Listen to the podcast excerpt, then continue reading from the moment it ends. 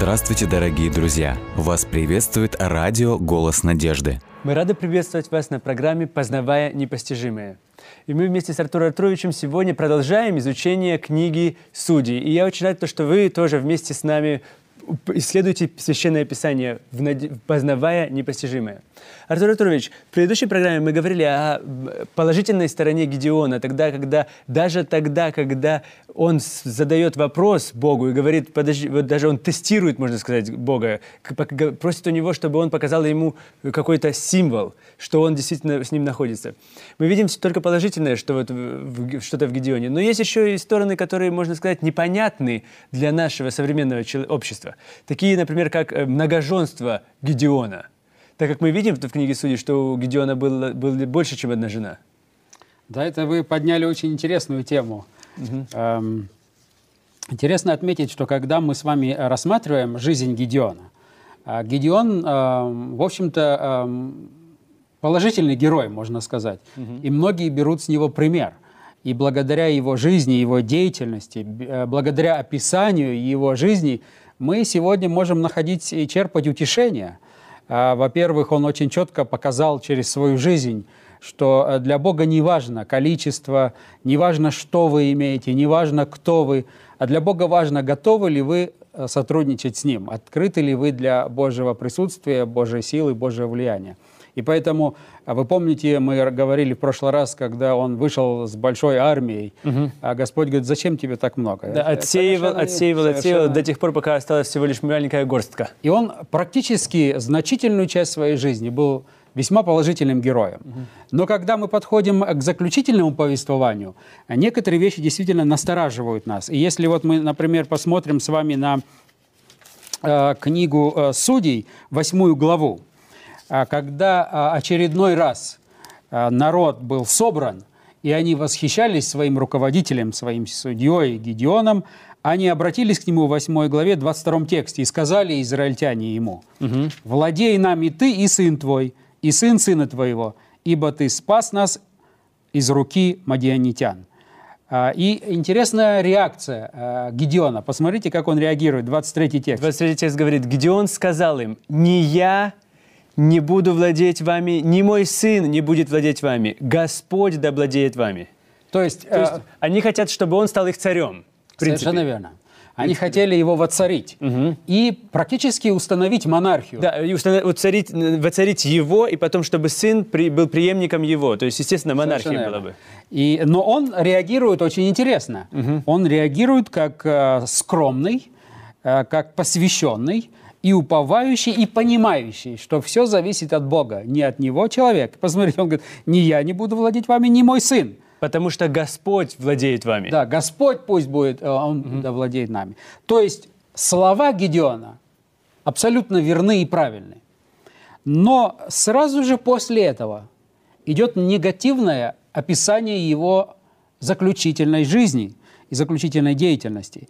И как кульминация всего этого мы в 31 тексте читаем. Конечно, э, во-первых, 30-й, как вы говорили, у него было много жен. 30-й, 31-й, прочитайте. Написано в 30 тексте 8 главы. «У Гедеона было 70 сыновей, происшедших от чресл его, потому что у него много было жен». И следующий 31 текст. «Также и наложница, жившая в Сихеме, родила ему сына, и он дал ему имя Авимелех». То есть а, здесь интересная картина. Посмотрите, что получается. Авимелех имя, он дает сыну имя Авимелех, что означает «мой отец царь». Угу. Ав, который как раз отец, и Мелех – это значит царь. Да. да. Но посмотрите, что здесь говорится. «Родила ему сына», угу. и не написано «и нарекли ему», а посмотрите, что написано. «И он». То есть кто? Гедеон. Гедеон дал ему, то есть его сыну, имя Авимелех, мой отец царь. В переводе угу. Авимелех означает мой отец царь. Угу. То есть посмотрите, что получается. Народ приходит к нему и говорит, ты заслуживаешь того, чтобы быть царем. Мы хотим тебя... Э, он отказывается в тот Он момент. отказывается. Он угу. говорит, нет, нет, давайте посмотрим на вещи правильно. У нас Бог Бог нас освободил, Бог наш царь, пусть Он руководит нами и вами, и тогда мы будем в, надежных, э, в надежном положении, в надежном состоянии. Но После этого описывается его жизнь, как он собирает, просит, чтобы каждый по серьге, По там, э, да-да-да. цепочки и прочее, прочее ему дали. Из этого он делает ифот и начинает, в общем-то, начинает э, неверно выстраивать даже богослужение. И э, библейский текст говорит, он э, ввел народ, в общем-то, в неверное богопоклонение. И э, в конце концов э, делается черта, подводится черта его жизни и говорится, он сказал, нет, я не буду царем, А в конце потому концов, что Бог. да, в конце концов он сказал, хорошо, я себя сделаю царем. А говор- называет сына этого мой отец царь. То есть, другими словами, он, на- э, то, что он говорит, это правильно, но то, что как он живет, он стал жить как царь. Потому что он, э, смотря на то, как цари вокруг живут, они имели много жен, и он начал увеличивать количество жен и наложниц. То есть он проповедует, говорит одно, а живет совершенно по-иному, по-другому. Но это то как раз, что мы видели, наблюдали в книге Судей, когда мы говорили Самсон, он, он спускается вниз, поднимается вверх к родителям, но спускается вниз к другим людям. То же самое мы видим в данном случае, как будто бы идет прогрессия. То есть Гедеон, он благословлен Богом, он чувствует, что он, он с Богом находится, он даже пров- провозглашает «Бог наш царь». Бог да владеет нами и вами, то есть всеми нами. А потом мы видим этот к- к- спуск катастрофический. То есть в конце жизни своей он даже, он, говор- он как будто бы возвращается к чему-то ужасному, или то есть опускается ниже. Да, и интересно отметить, что жизнь э, Гедеона, когда он стал жить по примеру царей вокруг, и он начал увеличивать количество жен. Многие люди, как вы изначально правильно задали вопрос относительно многоженства, многие люди, читающие Священное Писание, я вот только что вернулся с Африки, где, э, в общем-то, многоженство это достаточно частое явление, и люди очень часто задают этот вопрос, и даже прибегают к Библии и говорят, а посмотрите, в Библии очень много героев, которые имели не одну жену. И э, где вы найдете текст, который бы четко сказал, имеет только одну жену и больше ни э, какой другой. Интересно отметить, что нам следует иметь в виду, каким образом Ветхий Завет раскрывает нам Бога, Его характер и божественные принципы. Во-первых, мы имеем десятисловный закон, который в книге «Исход» нам предложен, и затем в книге во Второзаконии. Там мы имеем лишь только одну такую короткую фразу, что касается взаимоотношений между мужчиной и женщиной. «Не прелюбодействуй» или «не пожелай жены ближнего твоего» и так далее. Но люди задают вопрос, а почему, имея этот закон, имея эту заповедь, все-таки библейские герои, и их немало, мы можем э, перечислять, начиная с книги «Бытие», практически через всю книгу, э, через всю, э, все страницы Ветхого Завета мы э, встречаемся с людьми, которые имели э, больше, чем одну жену. Но что очень интересно, Ветхий Завет не всегда раскрывает нам ту или иную истину, адресуя ее конкретно, как бы мы сегодня сделали. Ветхий Завет очень часто, наряду с перечнем основных, самых важных законов, перечисляя их, затем весь Ветхий Завет выстраивается таким образом, что показывает жизнь людей, описывает жизнь людей. И что очень интересно, если вы исследуете весь Ветхий Завет, начиная от книги «Бытие» до самой последней э, фразы Ветхого Завета, прочитайте и исследуйте каждый случай, описывающий многоженство. И вы в каждом случае увидите, к чему это привело. Всегда проблемы, всегда горе, всегда переживания, всегда распри. И нет ни одного положительного конца э, человека, который э, вот пошел по этому пути. То есть, другими словами, Ветхий Завет иногда конкретно в виде заповеди что-то говорит, а иногда через описание истории пытается донести до э, человека. Поэтому, когда мы говорим о многоженстве, мы, основополагающая заповедь, она есть, она короткая. Но что все в эту заповедь входит? Раскрывается через весь Ветхий Завет, через описание... историй. В виде истории, совершенно верно. И вот возьмите любую, любую историю человека, который имел больше, чем одну жену. Обязательно вы найдете в библейском тексте, каким проблемам, каким переживаниям, какому горю это привело. Отсюда мы можем сказать однозначно, это библейская весть, это божественное установление, что один мужчина и одна женщина создают семейную э, пару, и счастливы они могут быть только в этом союзе. Как только они добавляют третью, третью или треть, третьего. Это всегда Они идет. пожинают последствия. Да. И Господь пытается показать, посмотрите, вы же умно, я же наделил вас разумом. А Почему вы хотите, чтобы я вас только с запретами воспитывал? Я вам дал основные принципы, а здесь посмотрите, я вам рассказываю, к чему это привело. И вот он э, в книге Судей рисуется такой, ну, прекраснейший портрет Гедеона. Ну, это то же самое, как раз мы видим это в самом начале Священного Писания, если мы говорим э, даже о книге Бытия, когда Бог создает и создал Адама и Еву, человека, мужчина и женщину, и когда двое стали одной плотью. И вот мы говорим, что это вот и является образом Божьим. Совершенно создал по образу и подобию. Мужчину и женщину создал их. То есть вот мы видим, что со- союз двух людей – это образ Божий. Если это союз трех людей, или четырех людей, или пяти людей, это уже точно не, не образ Божий.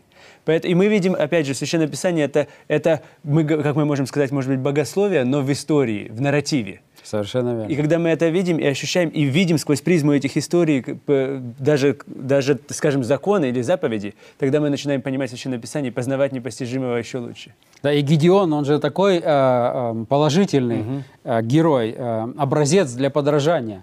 И э, проповедует он практически до конца правильно, хотя в конце начинает жить совершенно по-другому.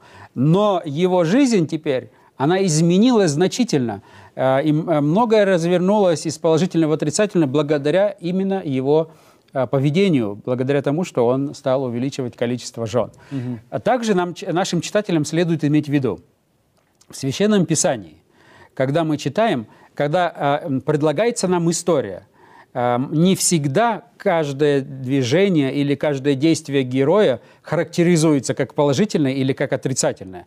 То есть не дается описание. И Гедеон сделал это, и это, это было, было хорошо плохо, в да. очах Божьих. Или это было А плохо. потом он сделал это, и это было плохо в очах Божьих.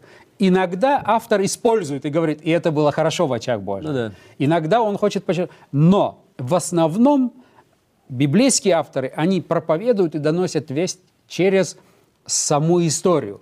И человек должен, имеющий уши, да слышит, да? То есть последствия истории диктуют, было это хорошо или плохо. Совершенно верно.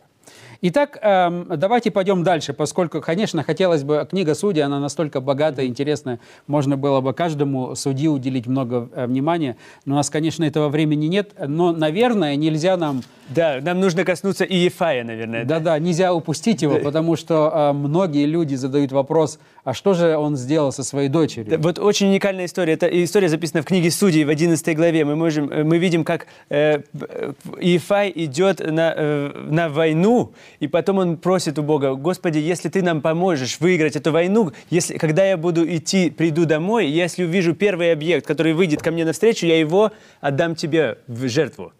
И, и когда он возвращается домой, первые, первое, кто выходит, или первый, кто выходит, это его дочь.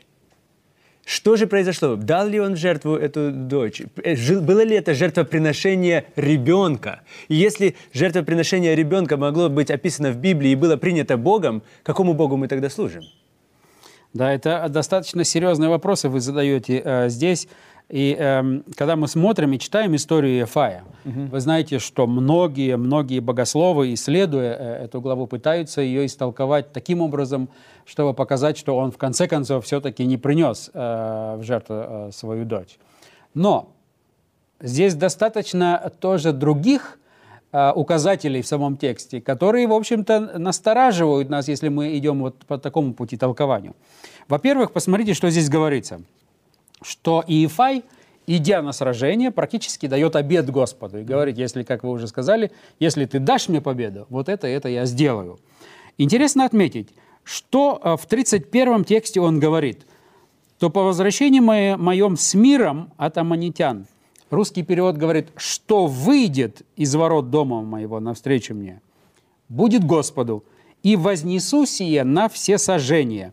И представляете, здесь используется на всесожжение слово «олам», Олам. мгм. то, что означает Все не сожжения. просто жертву, а жертва, которая должна быть полностью Это полностью сожжено. сожжена. То есть э, вот это само слово и во все сожжения, вот это еврейское слово «алам», оно практически изначально говорит, что в его обещании, в его обете было, что он принесет жертву. То есть не то, что если кто выйдет, я тебе отдам в монастырь или еще куда-то, а именно все сожжения. «Олам». Олам. мгм. А, а, Дальше, что здесь интересно. А, Русский перевод переводит «что выйдет». Это как бы так вот э, не мужского, не женского, Да, а среднего, среднего рода. рода, да? ага. Что выйдет? Интересно отметить, что в оригинале, в еврейском языке, дважды этот глагол используется. В этом тексте он говорит не «что», а «кто выйдет в мужском роде».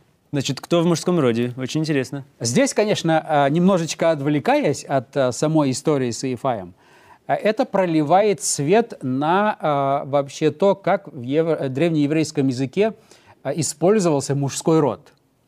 Дело в том, что, а, мы уже говорили однажды, э, в древнееврейском языке нет среднего рода. Есть мужской и женский род. Когда используется женский род, всегда указывается именно на женский род. Но когда используется мужской род, не всегда указывается только на мужской род. В общем-то, по определению, если используется мужской род и больше нет никаких указателей в тексте, что имеется в виду только мужчины, скажем, в таком случае мужской род, он всеобъемлющий. Ну, И именно включает и мужчин, и женщин. Именно поэтому, наверное, и даже уже позже, когда мы видим в Новом Завете, когда говорится братья или обращается, то есть это имеется в виду собратья или братья, это не значит, что только к братьям весть Павла обращена. Это значит, что весть Павла, она ко всем, кто там живет. Да, почему я к этому опять возвращаюсь? Потому что многие читают Ветхий Завет и читают псалмы и так далее, где, в общем-то, идет обращение а, к, казалось бы, а, к мужчине. Только мужчине, да. К женщине как будто бы там нет. Как закон. Исполняй ты, ты мужского рода, закон. Совершенно верно. Но вот здесь следует иметь в виду, если бы это было не так, то, что вы, мы сейчас с вами сказали, что мужской род в древнееврейском языке, он всеобъемлющий, и только сам текст, сам контекст может, э, имея другие э, указатели, указывать, что это имеет отношение только к мужскому роду. То есть э, э, мужской род всеобъемлющий. Чтобы это э, еще раз увидеть, вот в данной истории это очень красиво показывает. Потому что Иефай, он же знал, какой обет он дал, используя мужской род. И когда дочь его вышла навстречу, он мог бы оправдать себя, если бы лингвистика э, э, позволяла это. Он мог бы сказать, ну это не мужчина. Да-да. Посмотрим, кто первый из мужского рода выйдет. Нет, нет. Он сказал, он сразу расстроился, разодрал одежды свои и говорит своей дочери, ты вот вышла, а на самом деле знаешь, что произошло? Я видал обед Господа. То есть это еще раз подчеркивает, насколько а, вот это понимание лингвистики было э, серьезным. И поэтому это должно дать э, в некотором смысле нашим э, э, сестрам большое утешение, что в Ветхом Завете, когда используется мужской род во всех этих обетованиях, блажен муж и так далее, и имеется в виду и мужчина, и женщина. Те же самые благословения имеют отношение и к ним. Э, это- Эта это- история очень красиво это показывает. Мгм. Это очень красиво, действительно, потому что в- очень часто мы воспринимаем блажен муж, да, не ходящий в- и так далее, то есть и в притчах, и в псалмах мы это замечаем, что как будто бы все, все притчи, они только, для, только о мужчинах. И даже о женщинах, то есть отчасти, то есть как мужчины и жены. Но мы видим, что это всеобъемлющее понимание, которое, понятие, которое вовлекает всех, кто верен Богу. Да. Следующее, что э, следует иметь в виду. Когда мы э, исследуем Священное Писание, мы же, э, конечно, используем так называемый принцип соло скриптуры, то есть Библия и только Библия. Мы пытаемся толковать Священное Писание на основе Священного Писания. Но мы, э, используя этот принцип соло скриптура, не отвергаем значимость исторического контекста. То есть в данном случае, когда происходит что-то, описание, э, очень полезно. Это, с этим нужно обращаться, конечно же, осторожно и умело, но эм, очень важно. Э, это тоже помогает видеть, какая обстановка царила в то время вот во время э, ветхозаветнее э, время. Это касается и Нового Завета, и Ветхого Конечно. Завета. Когда это дело касается писем в Новом Завете, это еще важнее, да? потому что, э, допустим, Павел направляет письмо в Коринфы, он же реагирует на конкретную проблему там. Да, проблема в Коринфе, Совершенно верно. но не проблему в, в, в Одессе 21 века.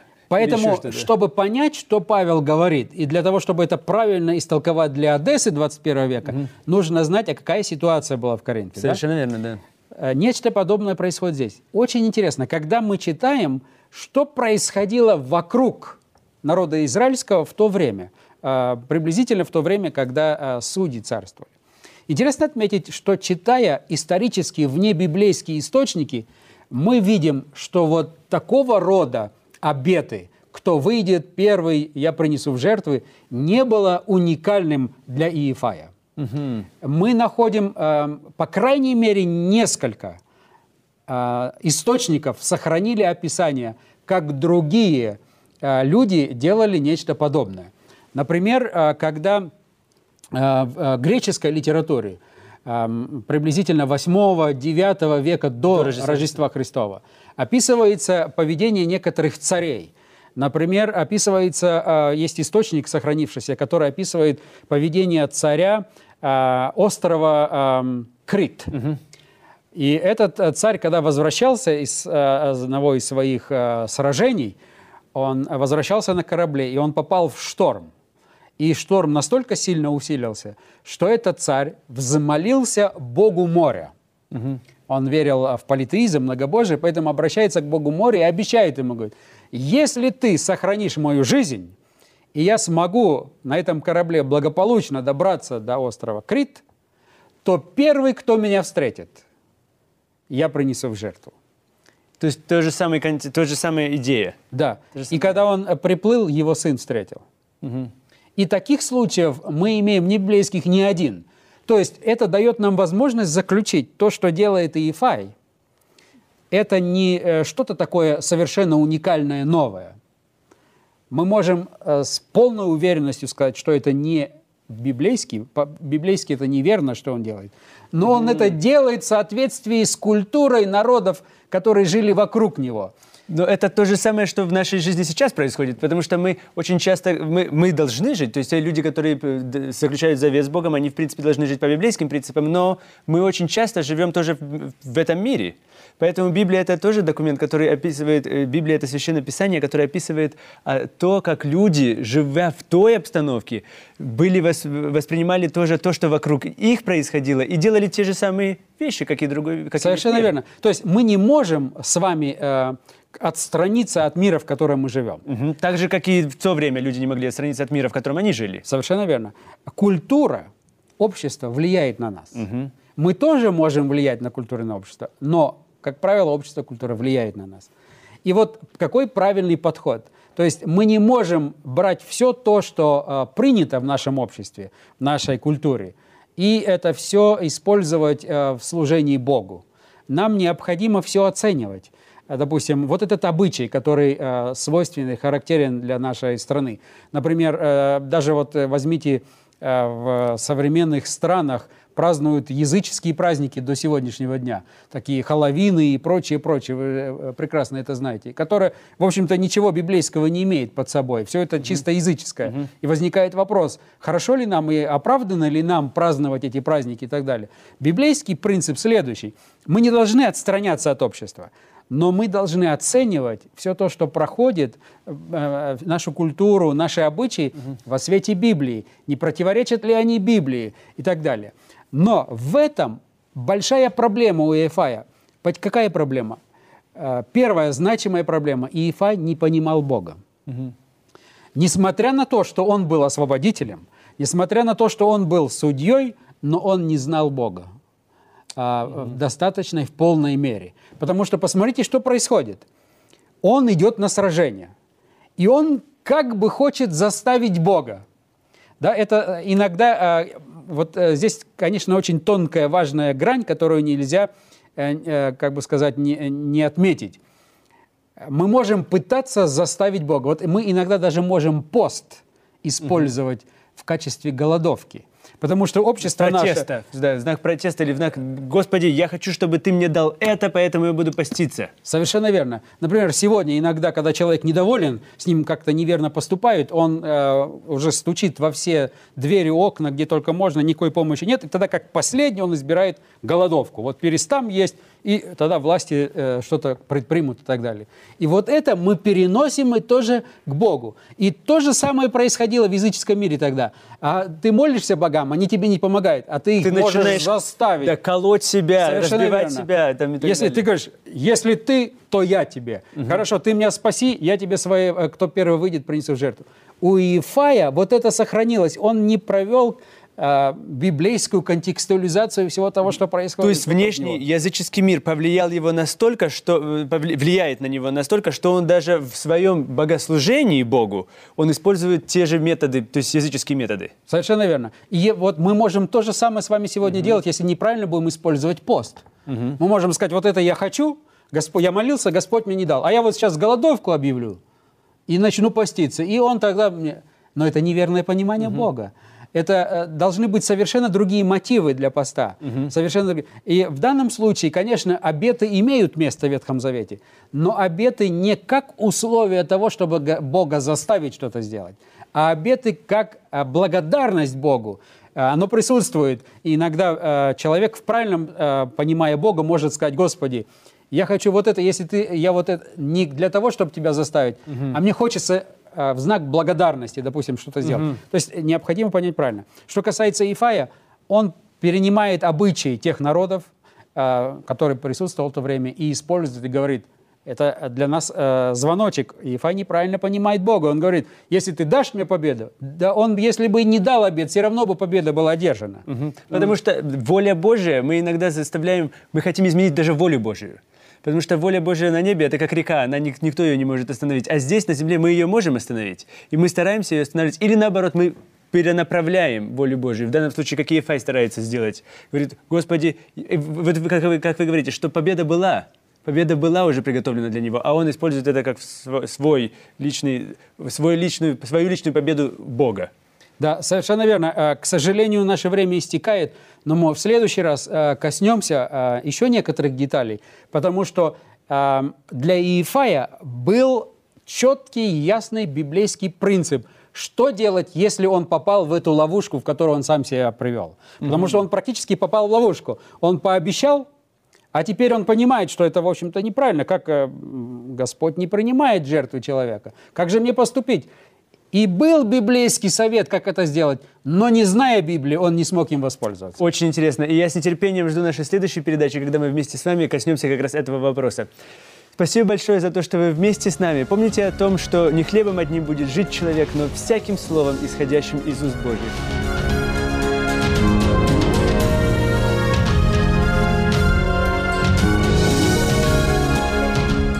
Дорогие друзья, вы можете оставить свои сообщения через WhatsApp и Viber по номеру плюс 7 915 688 7601 или позвонить нам на бесплатную линию, которая работает на территории Российской Федерации. Номер 8 800 100 ровно 1844. 8 800 100 ровно 1844.